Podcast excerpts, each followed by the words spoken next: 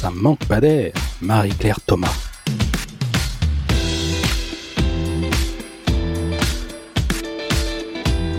Bonjour à toutes et à tous, heureuse de vous retrouver pour Ça manque pas d'air, avec un R comme recherche en éducation.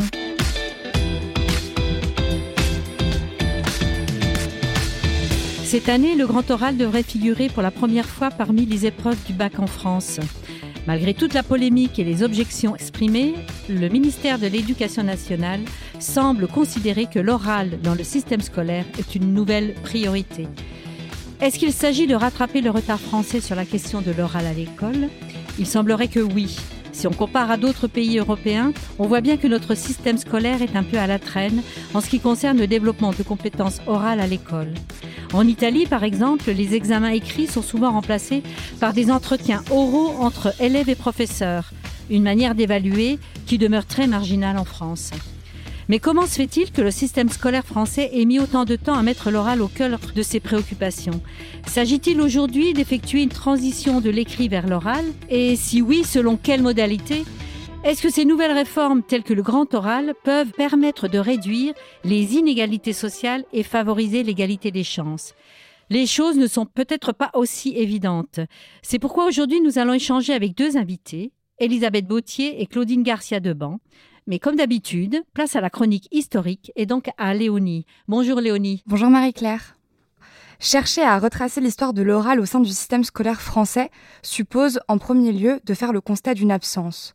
En effet, jusqu'à une période relativement récente, l'oral n'était pas véritablement considéré comme une compétence à maîtriser, la culture scolaire se concentrant principalement sur l'écrit.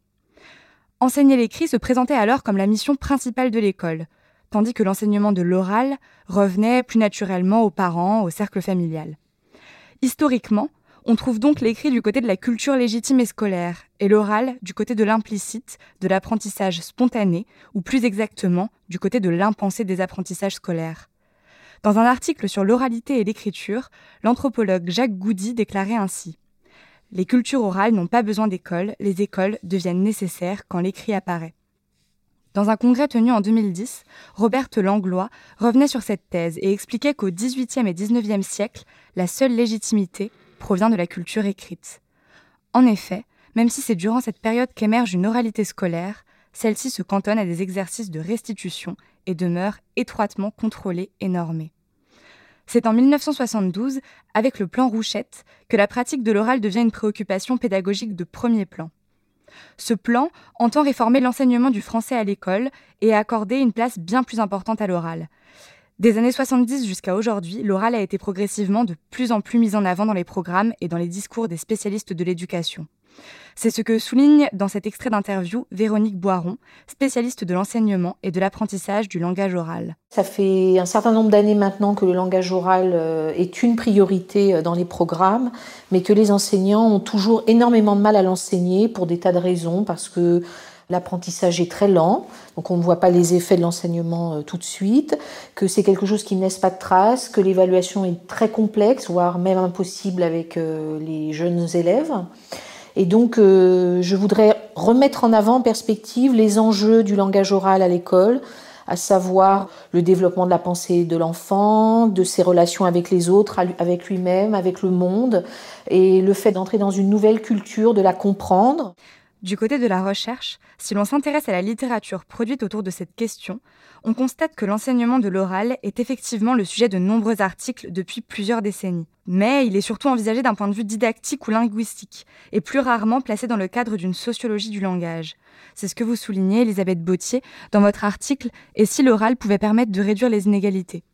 Et vous proposez justement d'envisager celui-ci depuis une perspective plus sociolinguistique.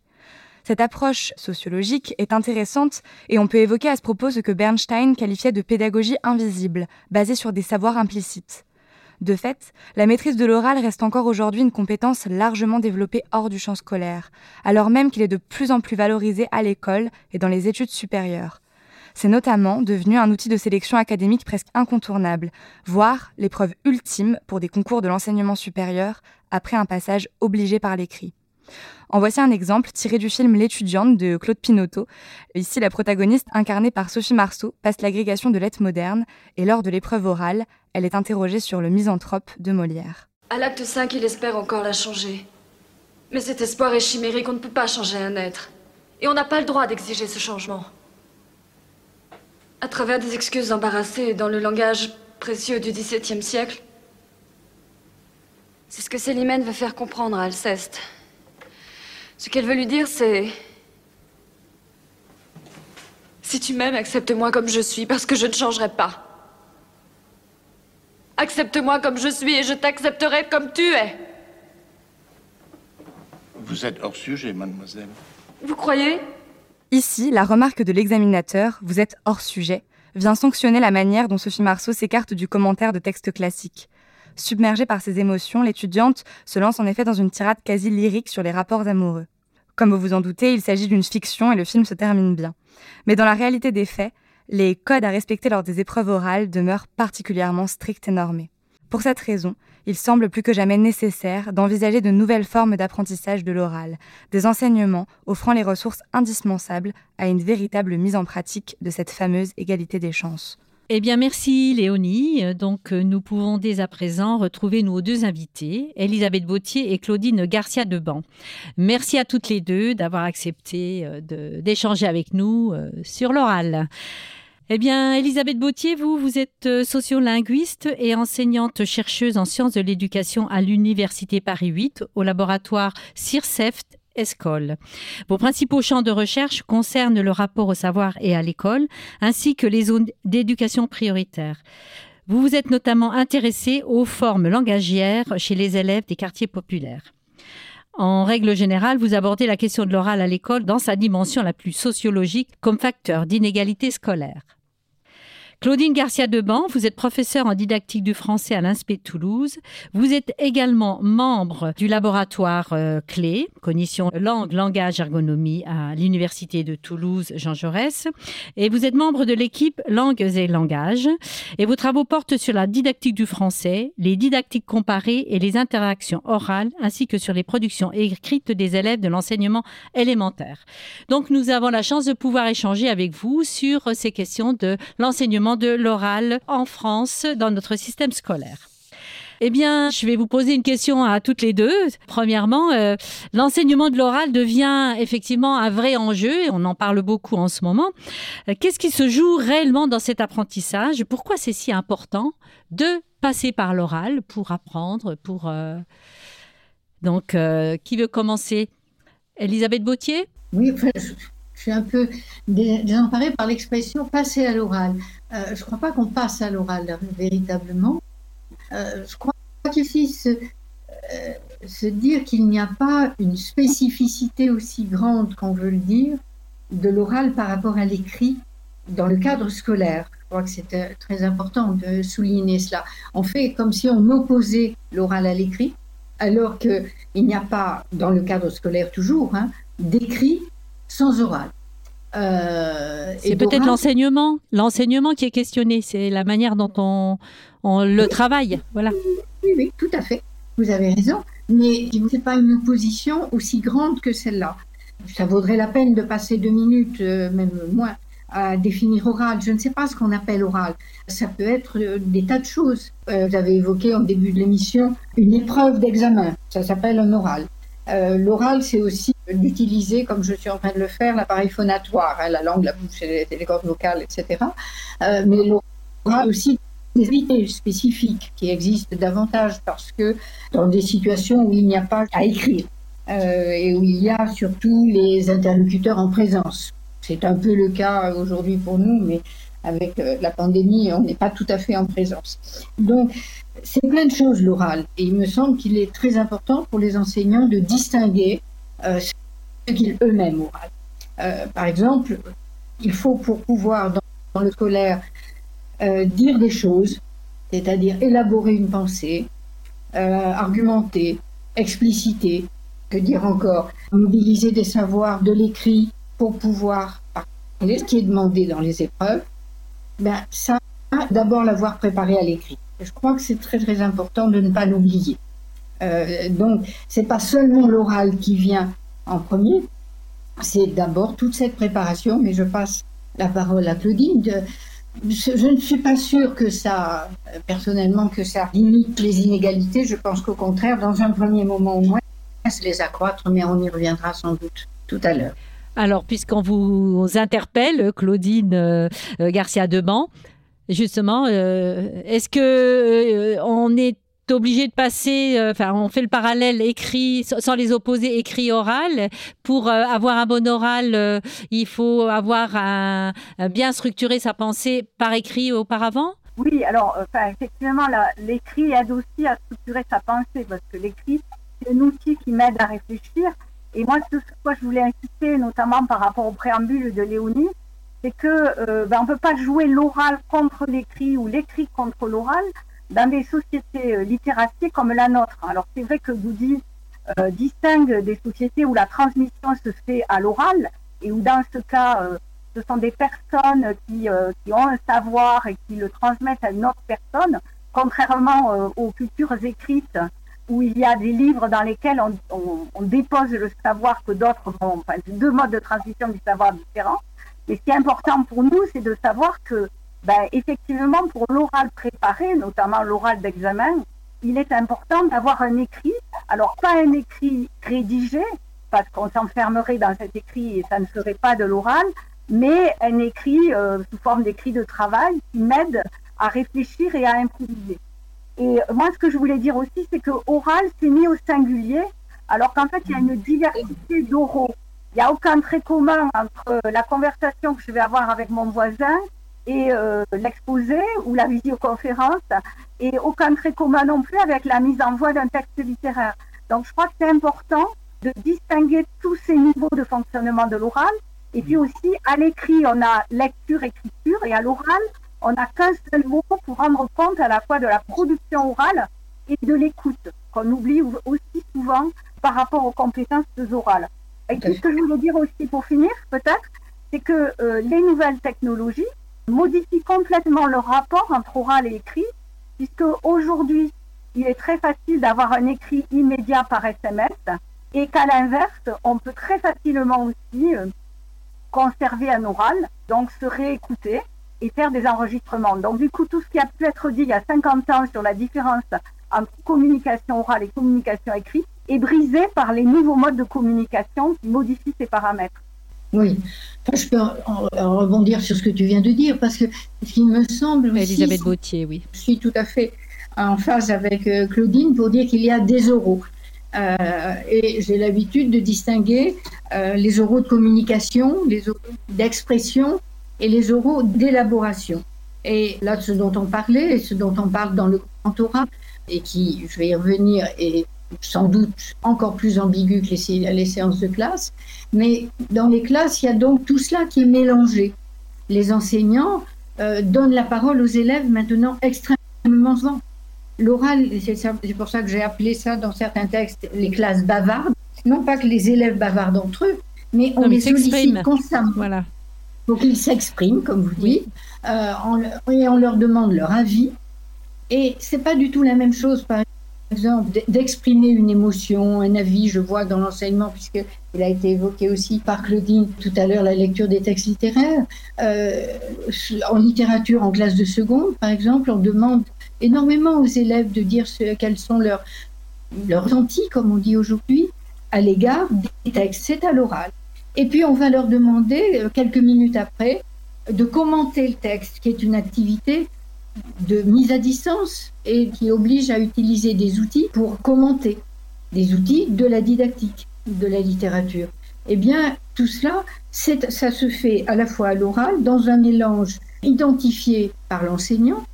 Euh, l'élève ne sait pas exactement, on pourrait dire, quel, quoi mobiliser pour répondre aux questions d'émotion, pour répondre aux questions d'explication ou pour répondre aux questions de commentaires. Donc, cette distinction me paraît très importante si on veut un petit peu aider les élèves dans ce que on a l'habitude aujourd'hui d'appeler l'enseignement d'oral, mais je trouve que cette notion enseigner l'oral devrait être modifiée. C'est quoi cette chose-là d'enseigner l'oral? Non, c'est d'aider les élèves à se saisir des différents oraux évoqués, en faire massivement la distinction et savoir quoi mobiliser comme savoir ou comme connaissance personnelle ou encore comme émotion pour arriver à effectivement être ce que vous avez appelé tout à l'heure à même de montrer les compétences qu'ils ont pu développer dans ces différentes situations. On pourrait dire des choses comme ça. D'accord. C'est vrai que ça a le mérite de clarifier un peu les, choses et d'orienter de guider euh, l'enseignant. Mais euh, lui, dans ses tâches, dans, sa discipline aussi, est-ce que c'est aussi euh, explicite pour lui, aussi clair et aussi évident de passer d'une injonction d'enseigner l'oral, de faire communiquer, etc., à la conscience de développer certaines compétences dans ces différents champs? Comment on peut les aider? Alors, moi, il me semble qu'on peut les aider déjà. Claudine euh, Garcia de Ban. Hein. À, distinguer les, divers niveaux de fonctionnement de l'oral, c'est-à-dire que l'oral met en jeu euh, à la fois des éléments qu'on peut appeler euh, situationnels, hein, c'est-à-dire je ne vais pas parler de la même manière en fonction des situations, des interlocuteurs, mais aussi des éléments plus matériels, hein, locutoires, hein, ma manière de parler, le débit, l'intonation, des choses comme ça. Euh, des moments aussi d'élaboration du discours. Effectivement, à l'oral, je définis les choses souvent euh, par approximation successive. Hein, moi, mon frère, sa mobilette, elle marche pas, hein, par exemple. Mais cet oral-là, hein, j'ai pris le Elisabeth Toury parce que c'était un exemple favori d'un linguiste violiste. Mais euh, effectivement, cet oral-là, c'est pas du tout l'oral que je vais devoir produire au grand oral du baccalauréat, par exemple. Il va falloir que je produise un oral préparé qui va être entre l'écrit et l'oral. Et de ce point de vue-là, sur le grand oral, je veux quand même dire quelque chose d'assez paradoxal. C'est que dans toute situation professionnelle aujourd'hui, on a sous les yeux un écrit qui n'est pas rédigé, qui peut être un diaporama ou qui peut être des notes de travail, et on parle oui. D'ailleurs, je pense qu'aujourd'hui, euh, l'une et l'autre, euh, nous avons sous les yeux euh, un petit écrit qui nous permet d'organiser un peu notre pensée. Ces malheureux élèves qui vont passer le grand oral au bac, on leur interdit la possibilité de pouvoir se référer à un écrit. Ce qui amène en ce moment toute une série de discussions sur la foire aux questions, puisqu'ils vont quand même pouvoir remettre au jury un écrit. Parce que quand c'est en mathématiques, vous imaginez bien qu'il faut peut-être que la démonstration elle soit écrite. Donc je reviens à, ce ce qui a été dit tout à l'heure, c'est-à-dire que c'est pas l'oral contre l'écrit et l'écrit contre l'oral. L'oral préparé, qui est celui qui est nécessaire dans des situations comme celle où nous sommes d'une émission radio ou comme celle d'un oral d'examen, euh, suppose qu'on ait un écrit. Et un écrit qui soit efficace pour parler dessus. C'est-à-dire qui permette à la fois cette espèce d'improvisation, de recherche en direct qui donne euh, la, la, vivacité et la normalité euh, hein, d'une situation d'oral, mais qui soit quand même suffisamment structuré pour que l'auditeur ne se perde pas dans eux des bons et des recherches de mots qui sont tout à fait normales dans une situation d'oral ordinaire. Et donc, c'est toutes ces situations intermédiaires entre l'oral ordinaire et l'oral préparé que l'enseignant doit aider les élèves à travailler. Alors, on peut toute la journée faire parler les élèves en classe sans jamais leur faire travailler l'oral. Parce que faire travailler l'oral, c'est justement les aider à travailler une des composantes. À un moment, ça sera peut-être l'addiction. À un autre moment, ça sera peut-être la reformulation de récits à l'oral par rapport à des histoires qu'on a entendues. À d'autres moments, ça sera de conseiller ou de déconseiller un livre qu'on a aimé ou qu'on n'a pas aimé. Mais la, ces variétés de situations, éventuellement leur ritualisation, c'est-à-dire le fait qu'elles soient répétée et fréquente qui va aider les élèves les plus fragiles à entrer dans l'activité, euh, c'est ça qui va permettre aux élèves de réussir. Ça n'est pas qu'ils soient toute la journée en train d'échanger à l'oral euh, sans on, fait bien effectivement la distinction et je fais. Alors j'essaie de faire le parallèle euh, en tant que néophyte. Hein, je bois vos paroles parce que j'apprends des choses aussi. Ça me met euh, euh, des situations en, évidence. Et je, je pense à l'enseignement d'une langue étrangère. il y a un cadre européen des langues et qui qui permet de donner des niveaux de communication. Est-ce que il existe un référentiel qui permette à l'enseignant de se se situer, de comprendre ce que vous nous expliquez là, dans quelle situation et quelles compétences il doit développer à ce moment-là, quoi. Non, et heureusement, je dirais. Et heureusement, alors pourquoi justement? Est-ce que Parce que justement, c'est une grande différence quand même. Hein. Euh, la langue maternelle et oui, oui, oui. Mais pour, pour l'enseignant qui. Pour le coup, le mot compétence, pour moi, à l'oral, ne convient pas. D'accord. Mais dites-nous en plus, parce que. Je... J'avais pensé à des questions pour les enseignants au moins trop techniques et trop segmentées. D'accord. C'est-à-dire, oui. ce que je crois avoir compris dans ce qu'a dit euh, euh, Claudine à l'instant, et sans doute parce que je connais ses travaux là-dessus, que euh, c'est pas parce que Claudine la distingue des choses comme moi tout à l'heure, des niveaux, des, des, composantes de l'oral, et qu'il faut peut-être effectivement répéter, ritualiser dans des situations différentes mais réitérées, donc, que ça ne signifie pas que l'objectif, c'est que tous les éléments arrivent ensemble un, jour à un moment. C'est cette intégration, si vous voulez, qui fait l'identité des gens. Bon, si effectivement, euh, une de mes, traits particuliers, euh, en tout cas qui me distingue peut-être un peu de, de Claudine, c'est de m'intéresser au mode de socialisation, c'est-à-dire aux habitudes langagières des gens, et donc des élèves en la circonstance, on peut dire que globalement, on est très habitué à communiquer, à s'exprimer. Beaucoup moins l'habitué à élaborer avec quelque chose qui pour soi, hein, il ne faut pas oublier que pour des jeunes, là j'utilise le mot jeune, effectivement, euh, pour des jeunes, je veux dire plus, au moins autant, plus que pour des élèves, c'est ça ce que je vais dire par, par cette distinction, euh, l'oral vient spontanément. Et à l'école, il faut qu'il se débarrasse presque d'une partie de la spontanéité pour la récupérer ultérieurement, comme l'a évoqué Claudine. Euh, et ça, c'est une identité, l'oral. C'est pas la même chose, quand même. Qu'est-ce que vous entendez justement? Expliquez-nous. Euh, c'est une, identité sociale parce qu'elle est née de nos modes de socialisation depuis la naissance et même avant, dans le ventre de la maman. Et donc, il y a, là, on demande aux gens, de, aux élèves, aux, aux jeunes, de modifier en quelque sorte leur identité pour une partie d'entre eux. Pour d'autres, au contraire, il n'y a aucune modification. Oui. Et du coup, ils sont de plein pied et c'est une inégalité là, fondamentale. Et cette modification d'identité euh, n'est pas simple pour certains. Utiliser le langage pour élaborer, y compris des savoirs, par des raisonnements, en mobilisant des savoirs. Par exemple, je prends un autre exemple. Une des difficultés très grandes des élèves, pour certains d'entre eux toujours, à l'écrit comme à l'oral, c'est d'utiliser les mots des autres, les écrits des autres. Je crois que nous savons, Claudine et moi, que très souvent, dans les écrits de nos étudiants, il y a des collages de citations et non pas une intégration des écrits à mobiliser qui ont été écrits avant l'étudiant.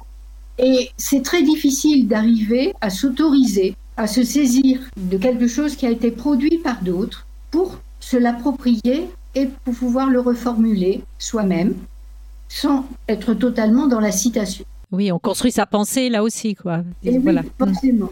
Et ça, parler avec les mots des autres, euh, je veux dire justement sans être ni dans le euh, ridicule, effectivement, euh, ni dans le détournement total, eh bien, effectivement, ça fait partie des choses que les élèves doivent apprendre pour certains d'entre eux, parce qu'ils ne l'ont pas appris chez eux.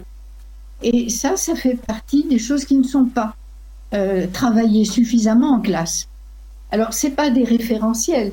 Il, faudrait que les enseignants soient sans doute mieux formés en général, au moins, sur ces différentes composantes de l'oral. Voilà, c'est ça. Je parlais de référentiel, c'est-à-dire que pour travailler quelque chose, il faut être conscient de ce qu'il y a à travailler.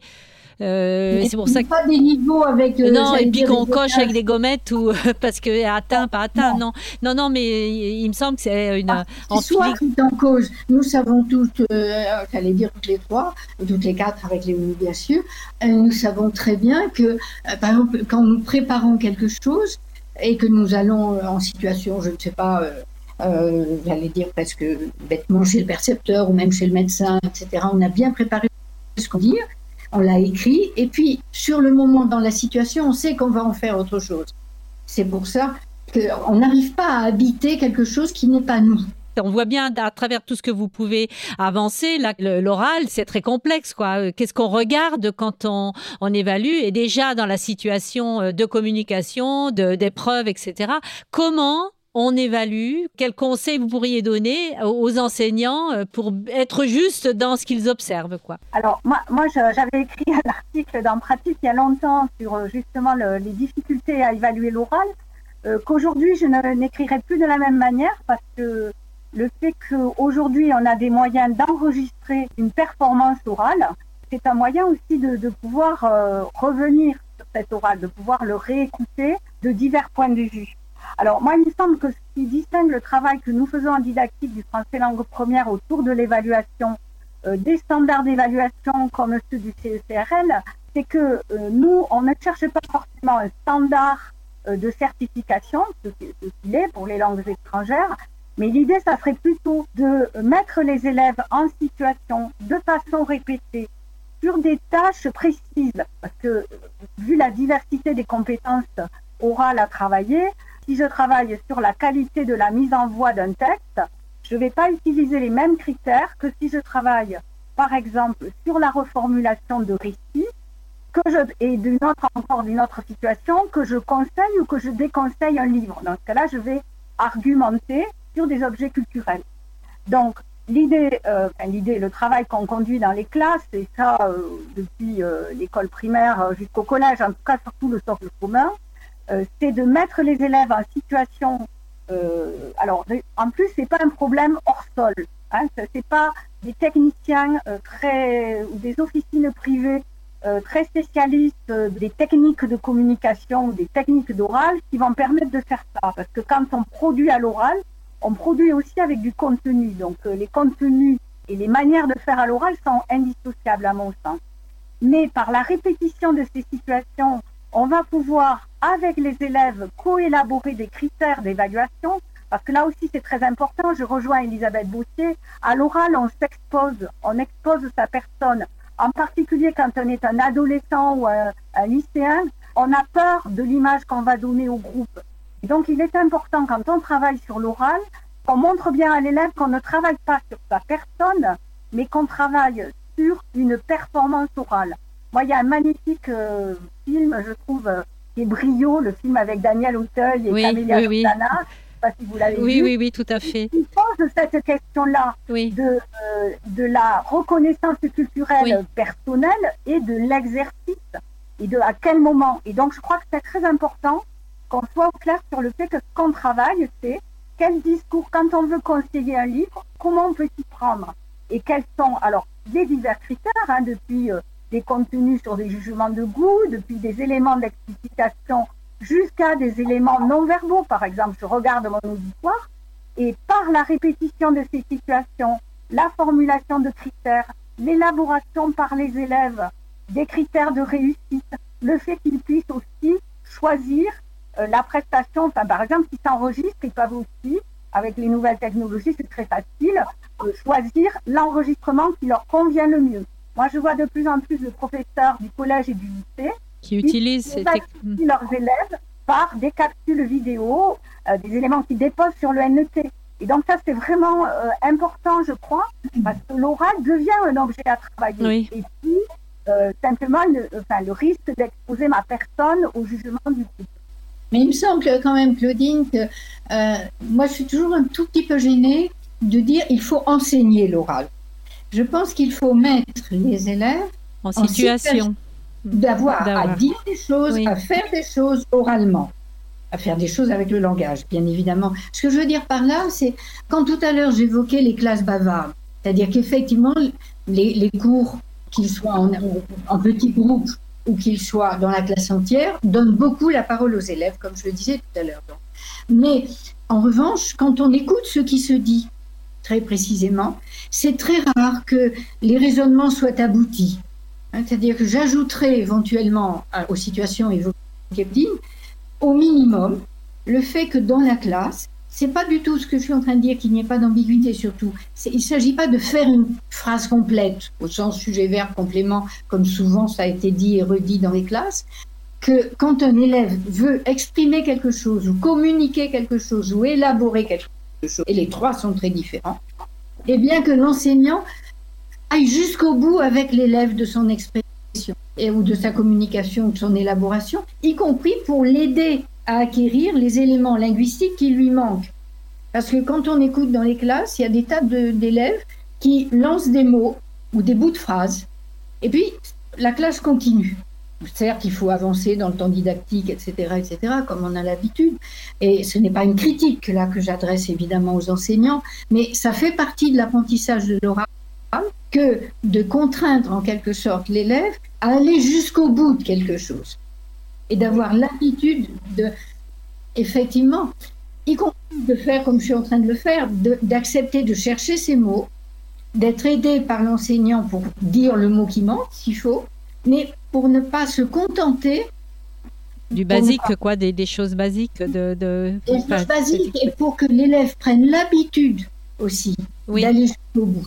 Oui, mais alors là, pour moi, on est dans des situations où l'oral est un moyen d'enseignement. Et effectivement, ça pose la question de l'expertise enseignante dans la manière de reformuler euh, ce que dit l'élève, dans la manière d'aider l'élève dans la formulation. Mm. Moi, je suis pas d'accord avec toi. Je pense que l'oral doit s'enseigner.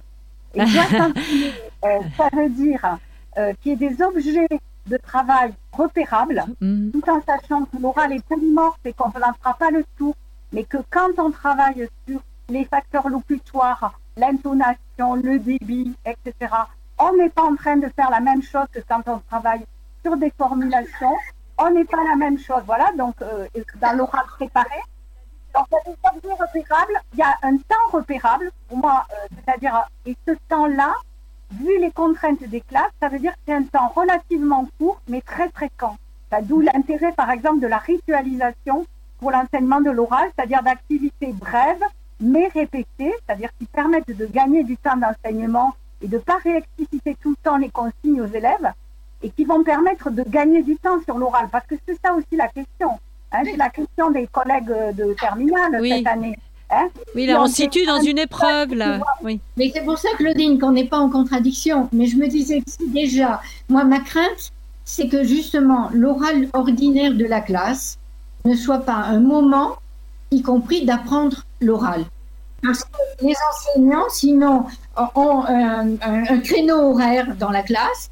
Bon, et dans l'enseignement des disciplines, il ne faut pas oublier que là, le second degré, et a fortiori euh, le lycée, euh, plus que le collège encore, a d'abord un enseignement des disciplines plus que de l'enseignement de l'oral en soi, à l'heure actuelle. Obligatoire, et heureusement.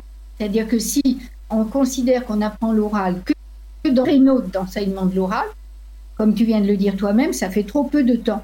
Et donc, il n'y a pas d'opposition, non pas par un esprit de consensus, mais il faudrait au minimum que les enseignants, dans le quotidien de la classe, aient une exigence réelle, non pas sur des phrases bien formées, c'est pas ça totalement la question, mais aller jusqu'au euh, bout d'un raisonnement ou d'une voilà, tâche orale à effectuer. les élèves prennent l'habitude de cela. Et, justement, là, euh, vous parlez de collège, mais à partir de quel moment, si on peut le dire, euh, le moment le plus approprié euh, Est-ce qu'on va de manière progressive ou est-ce qu'on commence dès la maternelle On commence à la maternelle, ça, ça m'a jamais posé question. Non. C'est-à-dire qu'en fait, quand on regarde certains chercheurs comme Elisabeth Nonon disent qu'il y a un, un, intérêt intermittent pour l'oral, dans les programmes, effectivement, on voit que, vous l'avez bien dit tout à l'heure, 1972, grande rénovation de l'enseignement français avec le plan Rouchette et euh, arrivée de l'oral en tant qu'objet, euh, enfin, que domaine de l'enseignement à égal euh, de, l'écrit. Mais effectivement, à l'école maternelle, le langage oral, bien sûr, il est oui, bah, c'est central, oui, bien évidemment. Il ne faut pas l'oublier au cycle 2, parce que c'est pas parce qu'on est en train de faire entrer l'enfant dans l'écrit il faut oublier l'oral. Mais justement, euh, au, fil des années, est-ce qu'on n'a pas tendance à justement à diminuer euh, Et puis c'est plus confortable aussi euh, quelquefois. Enfin, je, caricature, hein, mais de faire écrire que de faire parler, puisque les classes bruyantes, les classes bavardes sont toujours un peu connotées comme des classes désordonnées, etc. Alors que c'est pas c'est pas vrai. Plus aujourd'hui. aujourd'hui. Et puis il faut pas oublier le temps que prend aujourd'hui le travail de groupe. Oui, c'est vrai. On est plus dans ces dimensions Il faut donc habituer les élèves, y compris entre eux, à aller jusqu'au bout de quelque chose. Et à s'écouter aussi. Je pense au travail qu'est en train de faire euh, Patrick Rayou, euh, Jacques Trinon, etc., sur la, classe inversée, par exemple, aussi, où on voit que ce que disent les élèves est très différent justement. Si je reprends mon obsession des trois grosses activités langagières euh, à l'oral, entre communiquer, exprimer, élaborer, on voit qu'il y a des grandes différences entre les élèves. Euh, on pourrait dire qu'on n'élabore jamais, mais ça exprime toujours. Et ça, c'est pas très difficile à essayer de recentrer les élèves, vous les faire, leur faire prendre conscience. Alors, y compris en leur faisant écouter, écouter je suis tout à fait d'accord euh, écoute, réécouter, et on voit les différences apparaître, leur faire analyser euh, collectivement, y compris pour que ce soit moins violent euh, les différences est tout à fait intéressant, mais pas les différences d'accent. Voilà. Bien, écoutez, euh, on arrive au final de notre émission. Euh, j'aurais eu encore énormément de questions. C'est toujours frustrant. Je suis désolée, mais voilà, c'est un peu. si je puis me, dire, je voudrais qu'on réinsiste sur la, dernière chose qu'a dit Claudine, qu'effectivement, il faut d'abord qu'il y ait du contenu. Oui.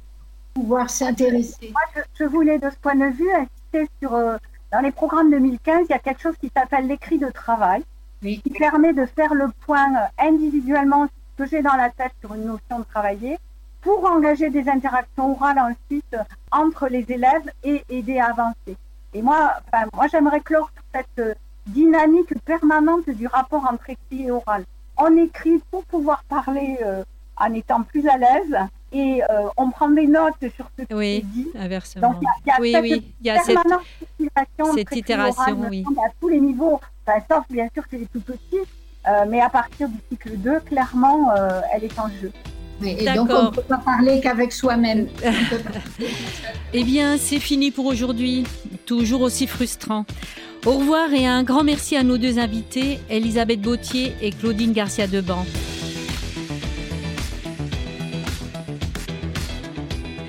À la préparation du sujet, Léonie Soula, étudiante à l'ENS de Lyon. À la réalisation, Sébastien Boudin et au mixage, Canopé. Rendez-vous en septembre pour notre prochain sujet. Retrouvez toutes les émissions sur IFECA d'école et si vous avez adoré un sujet en particulier, n'hésitez pas à le faire connaître et à le partager. Vous êtes vraiment un bon vecteur de diffusion des produits de la recherche. On compte sur vous. Et puis, il y a aussi les autres émissions à podcaster. Le micro est dans la classe et il fait quoi? Le petit mot de la fin pour moi en ce qui me concerne, je vous informe que je céderai la place à Régis Guyon. Ce sera le nouvel animateur de Samantha Pader. Je tiens à souligner ici que j'ai eu beaucoup de plaisir à vous retrouver tous les mois pour évoquer les différents sujets liés à l'éducation et surtout à concevoir cette émission. Je remercie donc ici personnellement toute l'équipe de Cas d'école et aussi Vincent Martin. Au revoir et bonne continuation.